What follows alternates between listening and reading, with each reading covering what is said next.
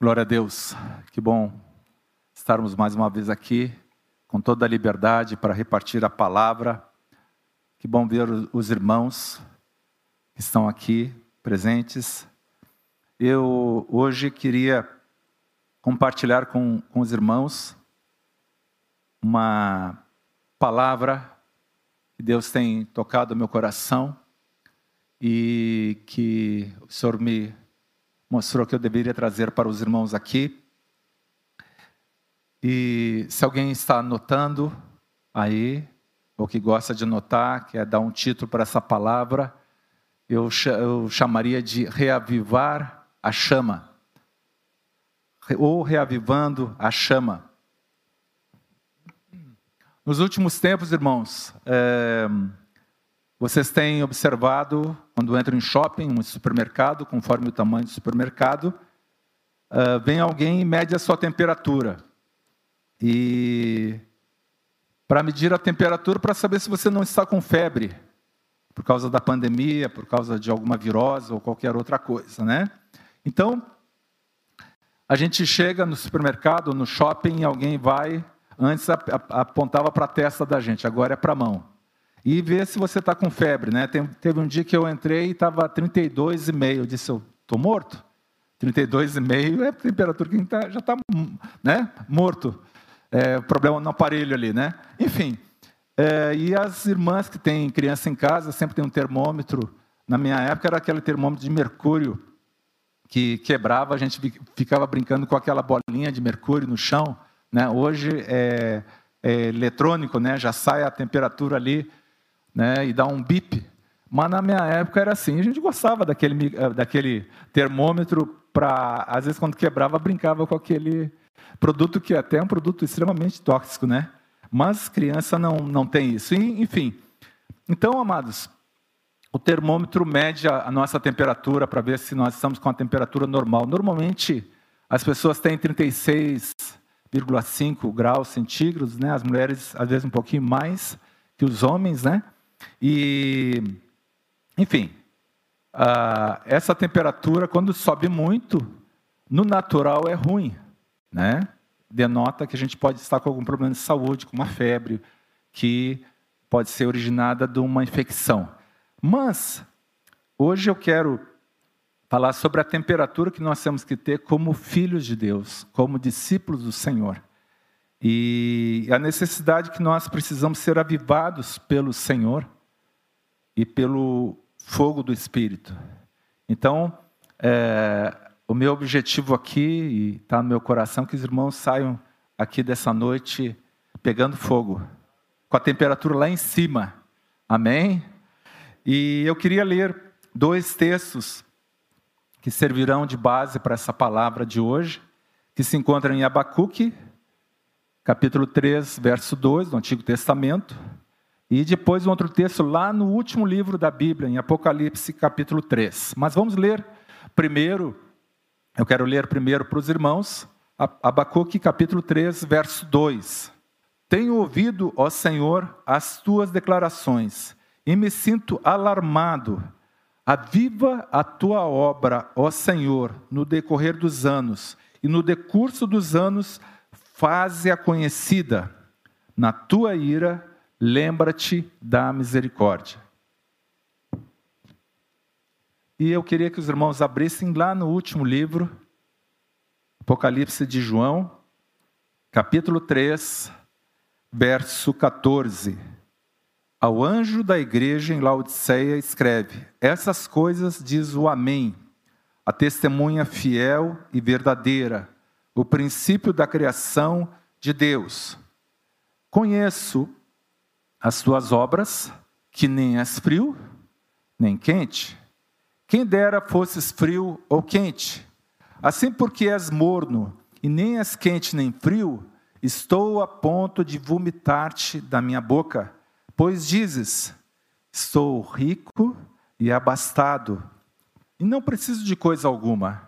E nem sabes que tu és infeliz, sim, miserável, pobre, cego e nu.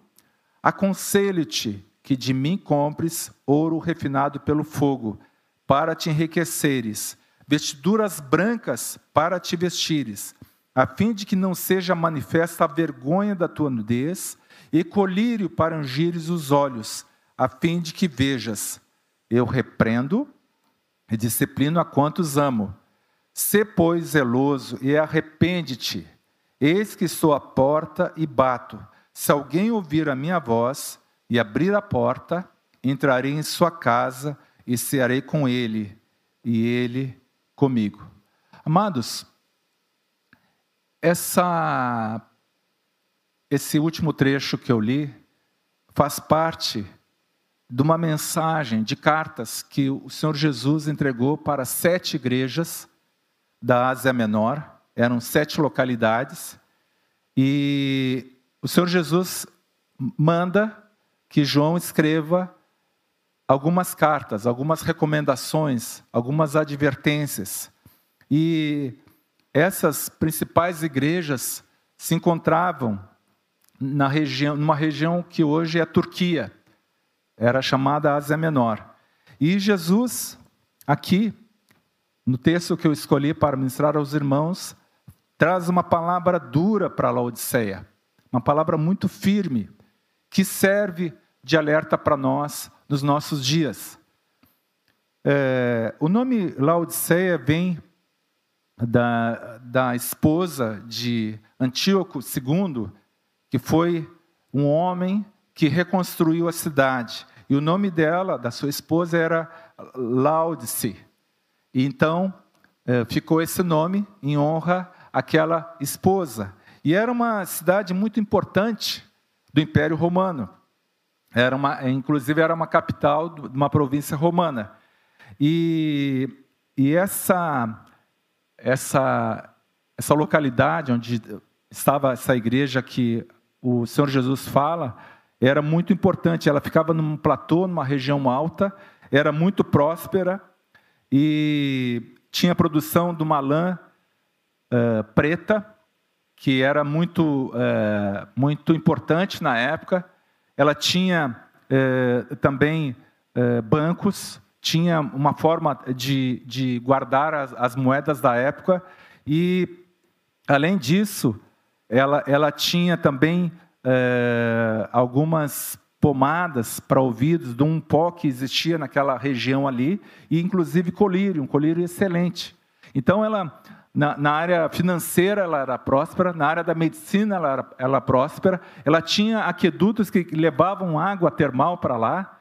Né? O problema é que é, a água, quando chegava lá, ela já estava morna e tinha uh, muitos sais, então ela ficava com um gosto, um sabor, uh, assim que, que deixava meio nauseante aquela água. Então, aquela cidade e onde essa igreja estava era uma cidade muito rica, muito próspera. E, e ali, para aquela igreja, o Senhor Jesus envia essa carta. E eu queria, antes de entrar mais no detalhe sobre a temperatura né, da fé daqueles irmãos, eu queria salientar aos irmãos que por sete vezes, se os, os irmãos estudarem ali, os primeiros capítulos de Apocalipse fala, se repete o que o Jesus dizendo assim para, para as igrejas: Eu conheço, eu conheço as obras que realizas para, para a igreja em Éfeso, ele escreve para a igreja em Esmirna: Eu conheço a tribulação pela qual estás passando. Ele escreve para Pérgamo: eu, eu conheço o lugar onde você mora. E para as outras igrejas, Tiatira, Sardes, Filadélfia Laodicea, ele também diz: Eu conheço as obras que, rea, que realizas. Que realizas. Então, amados, primeiro aspecto que eu queria chamar a atenção dos irmãos é que Jesus sabe o que nós fazemos. Jesus sabe onde nós estamos e Jesus sabe pelo que que nós estamos passando. A cada um, a cada um de nós. Jesus disse aqui: nem um fio da nossa cabeça cairá sem que o Pai saiba. Ele sabe todas as coisas. Ele conhece a tua realidade, amado. Ele conhece onde tu vive. Ele conhece as obras que tu faz ou como tu estás vivendo. Amém, amados. E os atos, as obras, o que nós fazemos revelam também o que nós somos e como é o nosso relacionamento com Deus. A gente pode observar isso nessas cartas aqui que o Senhor Jesus uh, endereça, que ele, ele envia para cada uma dessas igrejas. Mas o que significa mornidão, aqui que Jesus se refere nessa carta, e por que, que Jesus repreendeu tanto essa igreja? Amados, eu entendo, falando espiritualmente, que mornidão é indefinição, é dúvida, é incredulidade, é religiosidade, é ficar, numa expressão bem é, comum que nós usamos hoje, ficar em cima do muro. E quando nós estamos nesse estado de mornidão, falta fervor espiritual. Interessante que a palavra fervor, fervura, febre tem a mesma origem de algo que está pegando fogo. Amém, amados? Sim, e quando nós estamos nesse estado de mornidão, nós não temos vibração, nós não temos mais aquele fogo, não temos mais aquele fogo evangelístico, nós não pregamos mais ah, o evangelho, nós não temos mais zelo pelas coisas de Deus, a gente deixa que o piloto automático vá tocando a nossa vida, amados. E, isso Deus não quer. É, é, essa falta de avivamento, essa falta de fome e sede de Deus. E amados, a igreja, eu creio, se a gente observar as outras cartas, ela não tinha grandes problemas doutrinários. Não há, Jesus não chama atenção para algum problema doutrinário daquela igreja. Ele chama atenção de Pérgamo, chama atenção de Tiatira, de problemas doutrinários, mas aquela igreja não tinha problemas doutrinários ou grandes heresias. Mas foi a igreja que o Senhor Jesus pegou mais firme, mais pesado. E amados, o que, que a igreja de Laodiceia achava de si mesma? Qual era a imagem que ela tinha dela mesma? E qual era a imagem, o que, que Jesus achava dela? Bom, eu posso dizer para vocês que essa igreja não tinha problema de autoimagem nenhum. Né? Vocês já devem ter conhecido algumas pessoas que não têm problema de autoimagem. E é bom a gente não ter problema de autoimagem, quando a gente está no caminho certo. Amém, amados? Quando a gente está andando na luz. Mas aquela igreja não tinha nenhum problema de autoimagem e se considerava muito, porque ela dizia, Jesus se referindo a ela, diz assim: Pois dizes, estou rico abastado não preciso de coisa alguma. Então, amados, primeira coisa, aquela, aquela igreja dizia que era rica. Isso fala de orgulho. Isso fala de orgulho. Segunda coisa, ela fala: estou bem de vida, sou abastado. Fala de satisfação com coisas materiais ou de coisas que não são o Senhor. E terceiro, ela dizia o seguinte: não preciso de coisa alguma. Então ela tinha uma autossuficiência muito grande. E são, são coisas que nós temos que cuidar em nossas vidas. Amém, amados? É, enquanto eu estava assim estudando essa, essa palavra, me veio muito forte aquela, aquela parábola quando Jesus, em Lucas 12, 16, os irmãos não precisam abrir, eu vou ler aqui, quando, daquele homem que, que produz muito, e ele ele era um fazendeiro e diz assim é, a parábola: O campo de um homem rico produziu com abundância. Isso está, está lá em Lucas 12, capítulo, é, capítulo 12, verso 16. O campo de um homem rico produziu com abundância. E arrazoava consigo mesmo, dizendo: Que farei, pois não tenho onde recolher os meus frutos? E disse: Farei isto: destruirei meus celeiros, reconstruí-los-ei maiores, e aí recolherei todo o meu produto e todos os meus bens. Então direi à minha alma: Tens de depósito muitos bens para muitos anos. Descansa, come, bebe e regala-te. Mas Deus lhe disse: Louco, essa noite te pedirão a tua alma. E o que tens preparado para quem será? Assim é o que entesoura para si mesmo e não é rico para com Deus. Então, amados, eu creio que o maior problema daquela igreja e que pode acontecer conosco é nós nos sentirmos saciados, fartos. Eu estou bem, eu não preciso de nada. Eu já alcancei um nível de carreira cristã que não tenho que aprender nada com ninguém.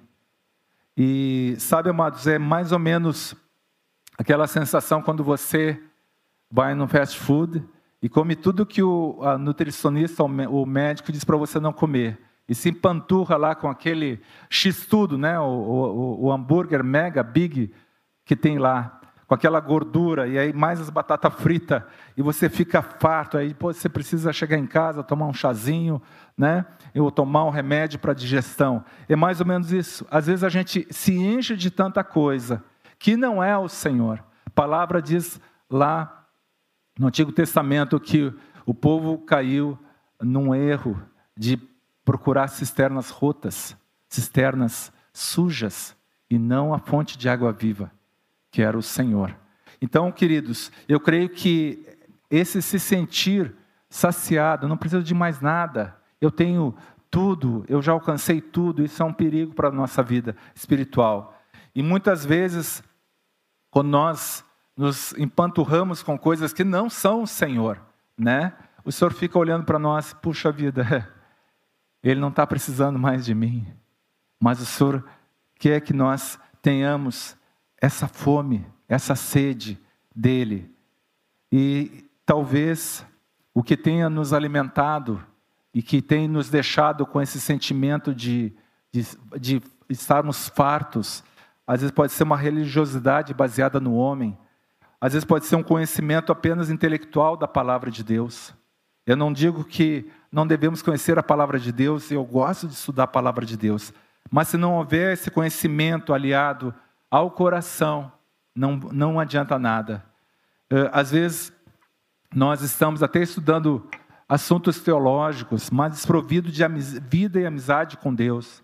Às vezes a gente está baseando nossa vida numa performance religiosa. Ah, eu, eu jejuo, eu oro, eu faço isso, faço aquilo. Mas o Senhor não quer isso de nós, amados. Às vezes a gente está baseando nossa vida em boas obras, às vezes a gente está baseando numa justiça própria. Eu não peco, o fulano, o ciclano pecam, mas eu sou certinho. Às vezes a gente está baseado num bom currículo, num retrospecto de, de história cristã, achando, puxa vida, eu trabalhei tanto para o Senhor, agora eu vou descansar, eu vou parar. Tá bom, chega. Né? E tantas outras coisas. Mas, amados, a visão de Jesus sobre aquela igreja era totalmente diferente. Eu gosto muito de um pastor chamado Hernandes Lopes, e ele disse o seguinte: o que é importante não é o que você diz sobre você, o que os outros dizem sobre você, mas o que Deus diz sobre você. Amém, amados? Jesus falou muito sobre, é, no dia do julgamento, quando ele fala, servo bom e fiel, entra no gozo do teu Senhor. Eu quero ouvir isso, amados. Eu creio que os irmãos querem ouvir isso também, né? Servos e servas bons e fiéis, até o final. Então, Queridos, qual era a visão de Jesus sobre a igreja em Laodiceia? Primeira coisa, infeliz. Jesus fala infeliz, miserável, pobre, cego e nu. Quando ele fala infeliz, a palavra original quer dizer aflito, desgraçado, sem, né? Sem, sem é, é, nada. Você não, você é um infeliz. Você é um miserável, digno de lástima. Isso é o que o Senhor está falando ali no original. Pobre, cego e nu, necessitado do mínimo necessário, de visão, de roupa, de vergonha. Então, queridos, a, a visão que Jesus tinha daquela igreja era totalmente diferente da que, a que ela tinha. E o meu temor, amados, que talvez a gente seja um pouco parecido com Laodiceia, e eu falo isso para mim, para minha vida de nós acharmos que temos a visão, que temos o discipulado, que temos tantas outras coisas, mas nosso coração está longe do Senhor. Não que não tenhamos essas coisas, e glória a Deus por isso, pela revelação que Ele tem dado do Evangelho do Reino. Mas, amados, nós não podemos achar que já chegamos a alcançar a perfeição. Ele vai nos levar ainda pela mão até a sua volta ou até a nossa morte. É essa dependência que nós temos que ter, amados. Então, queridos, é, eu sempre lembro que quando nós estamos na presença do Senhor, fica evidenciado o que nós realmente somos.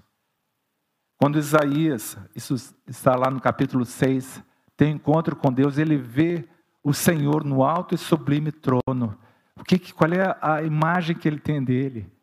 Eu sou um homem pecador, mentiroso, e eu habito num, no meio de um povo mentiroso, de lábios impuros.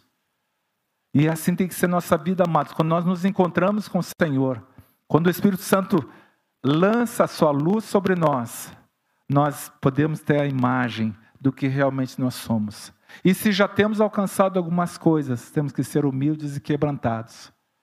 Amém? Temos que ser humildes e quebrantados, porque Ele quer fazer muito mais. E Ele não faz mais, às, vezes, porque nós o impedimos, porque achamos que estamos saciados, estamos satisfeitos com aquilo que nós já alcançamos. Ou às vezes nós colocamos a nossa vida baseada em coisas que não são do Senhor, ou que não eram para ser assim. Tem bênçãos que talvez se tornem maldição, às vezes uma prosperidade material, e nós ficamos deslumbrados com aquilo, ou às vezes um sucesso na profissão. Achamos que nós somos super necessários na nossa profissão. Eu sou o cara. Eu faço e aconteço. Onde é que está a tua dependência do Senhor? Amém, amados? Eu quero trazer uma palavra que te incomode, que te tire da zona de conforto, assim como o Senhor está me tirando da zona de conforto também. Amém? Como é que está a nossa temperatura? Vamos medir nossa temperatura hoje? Os irmãos têm que estar fervendo, amados. Ninguém abaixo de 39, 40 graus. Ô oh, Senhor.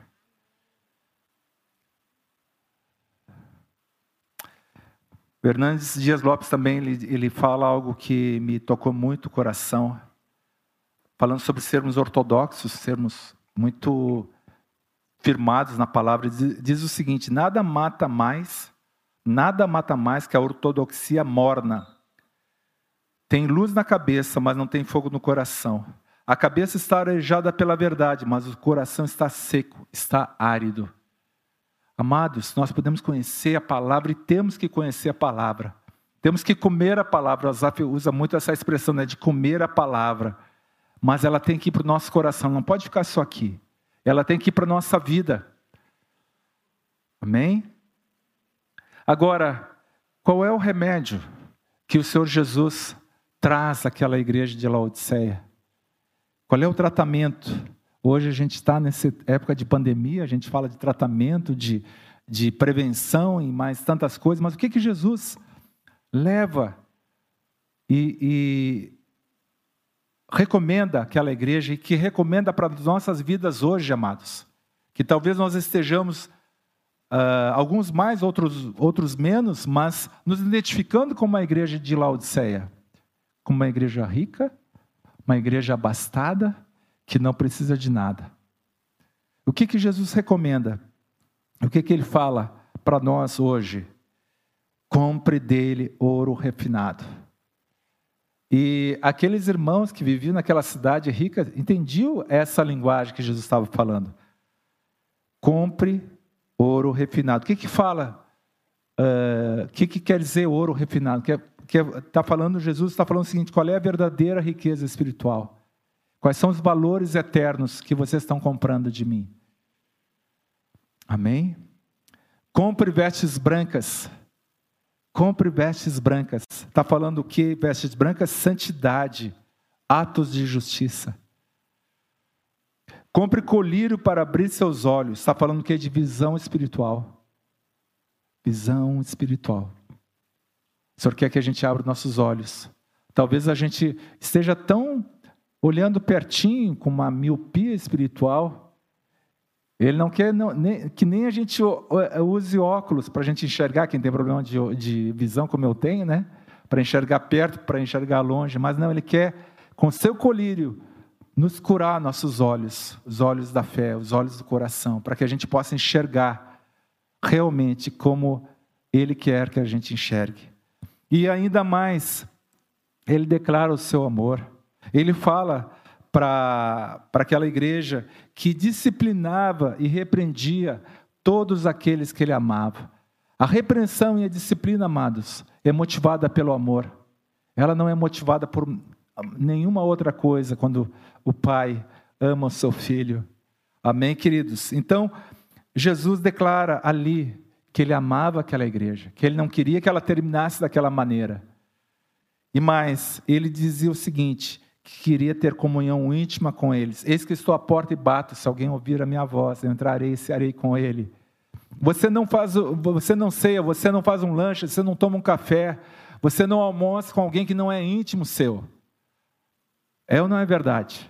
E Jesus está falando aqui, e às vezes a gente já cantou esse cântico até, tem um cântico que nós cantamos, esse que estou à porta e bato normalmente para a gente fazer um apelo para quem não se converteu ainda, mas Jesus está falando aqui para crentes, para discípulos. Eis que estou à porta e bato. Ele havia ficado lá fora, não estava na casa junto. E ele está dizendo o seguinte: olha, estou batendo, eu quero estar com vocês. Eu quero ter comunhão com vocês. Eu quero repartir o pão. Eu, eu sou o pão da vida. Eu quero que vocês se alimentem de mim. Aleluia. E mais, ele convida a reinar junto com ele. Ele diz que aquele que, que perseverasse, aquele que estivesse com ele, iria se assentar junto dele com o Pai. Amém, amados? Que promessa tremenda. Os irmãos podem ler lá depois o capítulo 3 de Apocalipse. Eu estou só fazendo algo muito rápido aqui com os irmãos. Isso aqui seria tema até para um retiro. A gente pegar cada detalhe, mas eu, eu creio que o Espírito Santo vai falar contigo, vai falar com cada um dos irmãos e vai tocar com essa palavra com fogo no teu coração, para que tu não seja mais da maneira que tu vinha caminhando. Amém? Que eu não seja mais aquele Cláudio que estava vivendo uma vida de mornidão, Amém, amados? E o que, que eu proponho aos irmãos? Que, que eu proponho aos irmãos? Eu creio, eu creio que o Senhor está propondo para nós hoje voltarmos para Jesus, para ouvir o que Ele tem para falar conosco. Quando você quer conversar com uma pessoa, você convida essa pessoa para. Vamos fazer um lanche, vamos conversar, vamos ter uma comunhão. E Jesus quer ter comunhão com cada um de nós. Ele quer compartilhar da presença dele através do Espírito Santo com cada um de nós. Ele conhece o teu nome, ele conhece as tuas dificuldades, ele conhece as tuas fraquezas, ele conhece o teu pecado. Como nós estamos falando aqui, sete vezes ele, ele, ele repete para sete igrejas: Eu conheço as tuas obras, eu conheço o lugar que tu habitas, eu conheço a tribulação que tu estás passando. Ele nos conhece. Ele conhece cada um de nós, amados. E o que que o Senhor quer de nós? Que nós não esfriemos e nem fiquemos mornos. Ele quer que a gente pegue fogo. Ele quer que a gente fique cada vez mais envolvido com Ele e com a obra dele. Sempre em primeiro lugar com Ele, depois com a obra dele, nunca o contrário. Sempre com o abençoador, não com as bênçãos apenas. Porque nós, como filhos amados, somos abençoados. Mas as bênçãos não podem nos separar do nosso Pai que nos abençoa. Agora, amados, um cuidado que nós precisamos ter. Se os irmãos observarem, a cada três gerações, nós corremos o risco de um esfriamento, de uma apostasia. Assim aconteceu no Antigo Testamento. E assim tem acontecido na história da igreja. Se os irmãos observarem a geração de Moisés, viu sinais no deserto, viu os milagres, viu a presença de Deus através da nuvem e do fogo, viu tudo aquilo que ocorreu quando Moisés subiu ao monte e veio com a, com a, com a lei, viu tudo aquilo, assistiu, os milagres. Aí veio a geração de Josué, que também viu alguns sinais. Depois da geração de Josué, aquela outra geração esfriou. Amados, eu não quero que meus filhos, que meus netos esfriem. E eu creio que vocês também. Então nós temos que pedir, Senhor, reaviva a tua obra. Reaviva a tua obra. Acende a chama. Os irmãos podem observar essa preocupação do, do, de Josué, de outros, de outros heróis da fé, lá em Josué capítulo 4 e capítulo 22. Depois os irmãos, aqueles que tiverem curiosidade, leiam lá. Quando aquela geração diz assim: olha, vamos deixar como testemunho aqui para que as próximas gerações não se esqueçam de todas as maravilhas que Deus fez, que todas as maravilhas que Jeová fez. Então os irmãos estavam preocupados, o, o, aquela, o povo podemos chamar de irmãos, aquele povo estava preocupado que as próximas gerações não se esquecessem. O que, que tu está fazendo para essa próxima geração não esquecer? Dos benefícios, das bênçãos, da salvação e de as maravilhas que Deus tem feito. Tu está testemunhando? A tua vida, a tua casa tem testemunhado isso? Tem sido um testemunho das maravilhas que Deus tem feito? Aleluia, amados. Na história da igreja, nós observamos vários avivamentos, a começar no Pentecoste. Mas antes disso, João Batista também foi um instrumento de Deus para trazer um avivamento, porque ele preparou o caminho e o Senhor Jesus veio e operou maravilhas. E depois da, da ascensão de Jesus, veio o Espírito Santo. Então, amados, nós vamos observar vários avivamentos. E Deus sempre faz visitações especiais ao seu povo. Eu tenho lido um livro sobre a história do, do avivamento, algo tremendo, amados. Aqueles avivamentos nos, nos Estados Unidos, na Inglaterra, no, no, na, nas Ilhas Britânicas. Um pregador estava falando aqui, passava alguém lá na rua longe, havia convicção de pecados. E quando há avivamento, há convicção de pecados, há mudança de vida. Muitas vezes nós entendemos uh, o avivamento apenas os dons do Espírito Santo. E, realmente eles são eles são renovados. E os sinais e maravilhas acontecem, mas quando há um avivamento, há convicção de pecado, há mudança de vida, há um espírito de oração e clamor que tanto precede esses movimentos de avivamento como eles duram durante esse tempo. E essa convicção de pecado leva ao arrependimento. E esse arrependimento leva à confissão, à restituição, mudança de vida. Alguns países, amados, foram mudados completamente através desses reavivamentos. Na época da escravatura nos Estados Unidos, ocorreram alguns reavivamentos que mudaram também a história da escravatura lá. E, e na Inglaterra também, muitas coisas ocorreram depois que Deus levantou, operou avivamentos no meio do seu povo. Muitas conversões genuínas, poderosas, havia grande alegria e grande amor entre os convertidos, havia estabilidade e perseverança nos discípulos, e, havia também atividade de boas obras, influência na sociedade.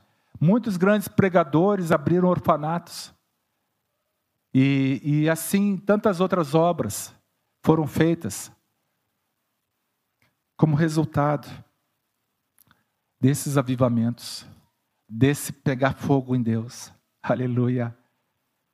Glória a Deus. Sabe, queridos, essa semana, todos os irmãos sabem, eu viajo uma vez por mês para ver a minha mãe, para dar uma assessoria lá, um suporte para ela, e estava muito frio. Essa, muito frio lá em Viamão essa semana. Não sei se estava frio aqui também, acho que fez um friozinho bom aqui, né? Esse inverno está bem rigoroso. E a mãe tem um, um calefator, um tipo de uma. Não é bem uma lareira, é uma salamandra de ferro fundido. E eu fui fazer o fogo lá e fui iniciar o fogo e tinha lenha grossa. E, e aí estava tentando, coloquei um pouquinho de jornal, álcool e mais é, fósforo, risquei bastante e o fogo não vinha. Pegava, começava e, e apagava. E aí eu disse assim, puxa vida, eu estou precisando de gravetos, porque com um graveto, uma madeirinha mais fininha, quem tem fogão a lenha sabe como é que é, o lareira, você começa com um graveto, pequenininho, fininho. Põe um pouquinho de papel, mas tendo um graveto, daqui a pouco começa, aí pega naqueles gravetos, aí você pode botar uma lenha mais grossa. Depois que o fogo pega, toma conta, né? E aí eu consegui fazer fogo ali com um graveto. Amados, eu creio que Deus quer é, que todos nós sejamos gravetos na mão dele. Mas é aquele graveto que nem a sarça ardente de Moisés, que pegava fogo, mas ela não consumia. Lembra dessa história?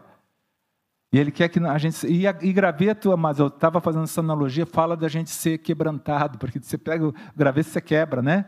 É uma coisa até ser importante, você olha assim, você pisa no mato, né? Mas tem uma utilidade tão grande para fazer um fogo, né?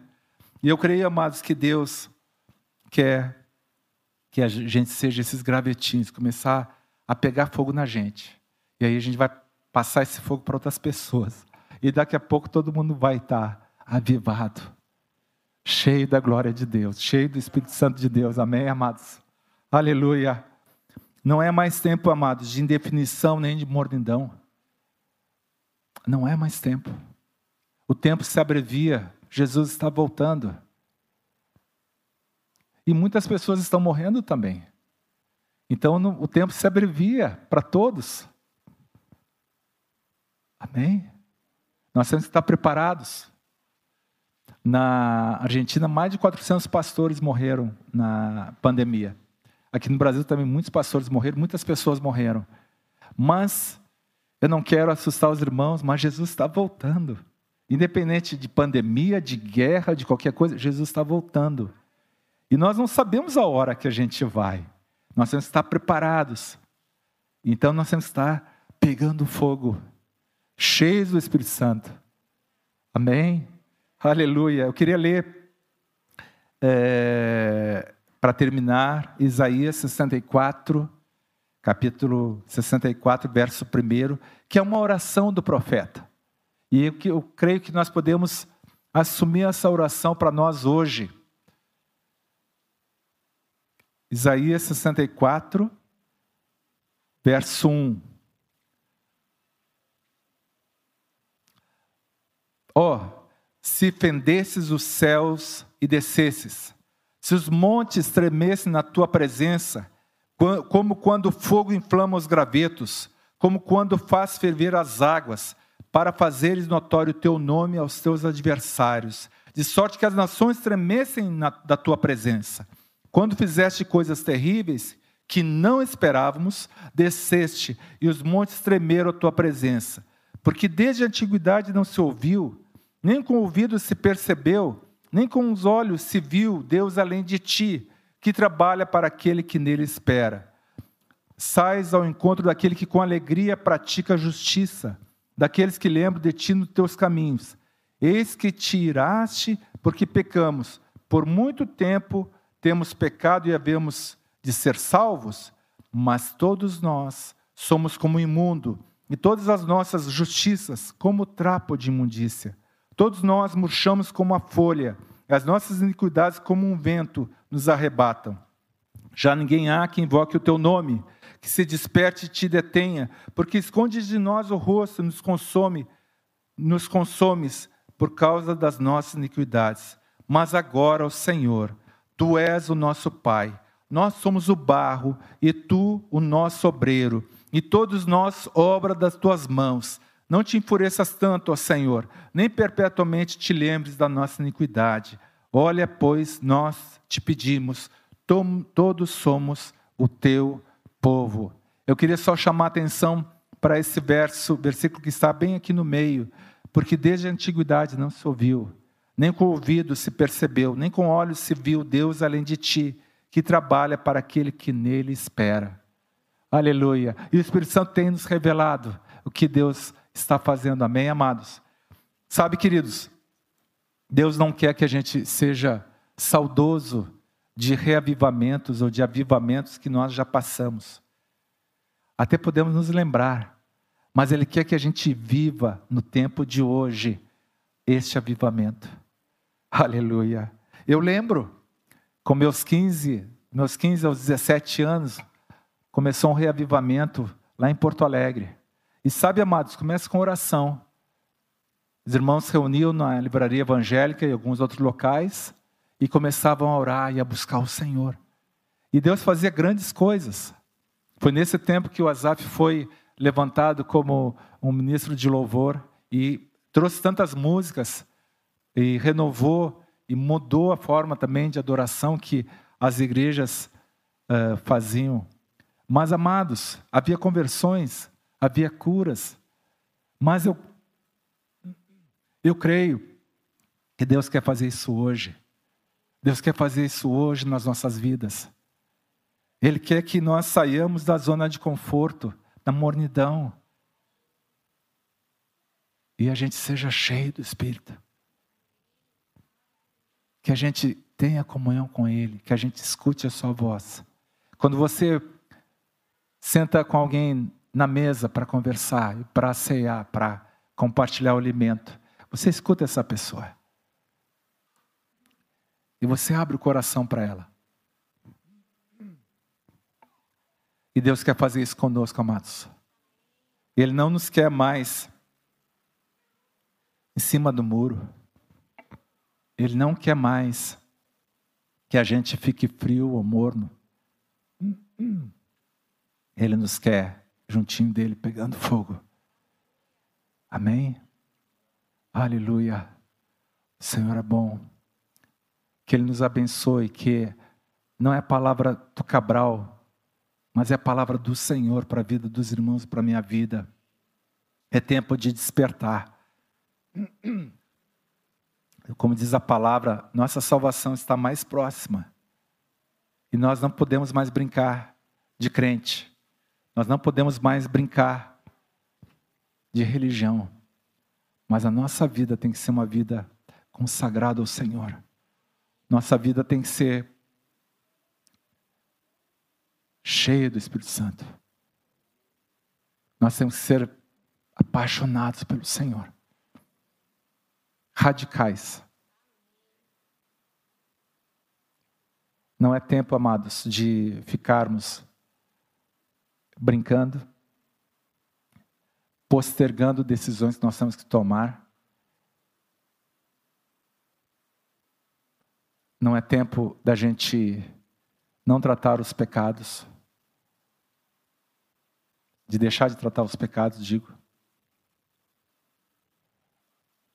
não é tempo de sermos mornos, mas é tempo de sermos cheios do Espírito Santo, cheios da glória de Deus, ouvindo a Sua palavra. E nós temos que colocar tudo no altar do Senhor. Os nossos projetos, as nossas profissões, os nossos sonhos, e colocar, Senhor, tudo é teu. Qual é os teus projetos? Quais são os teus sonhos? Amém?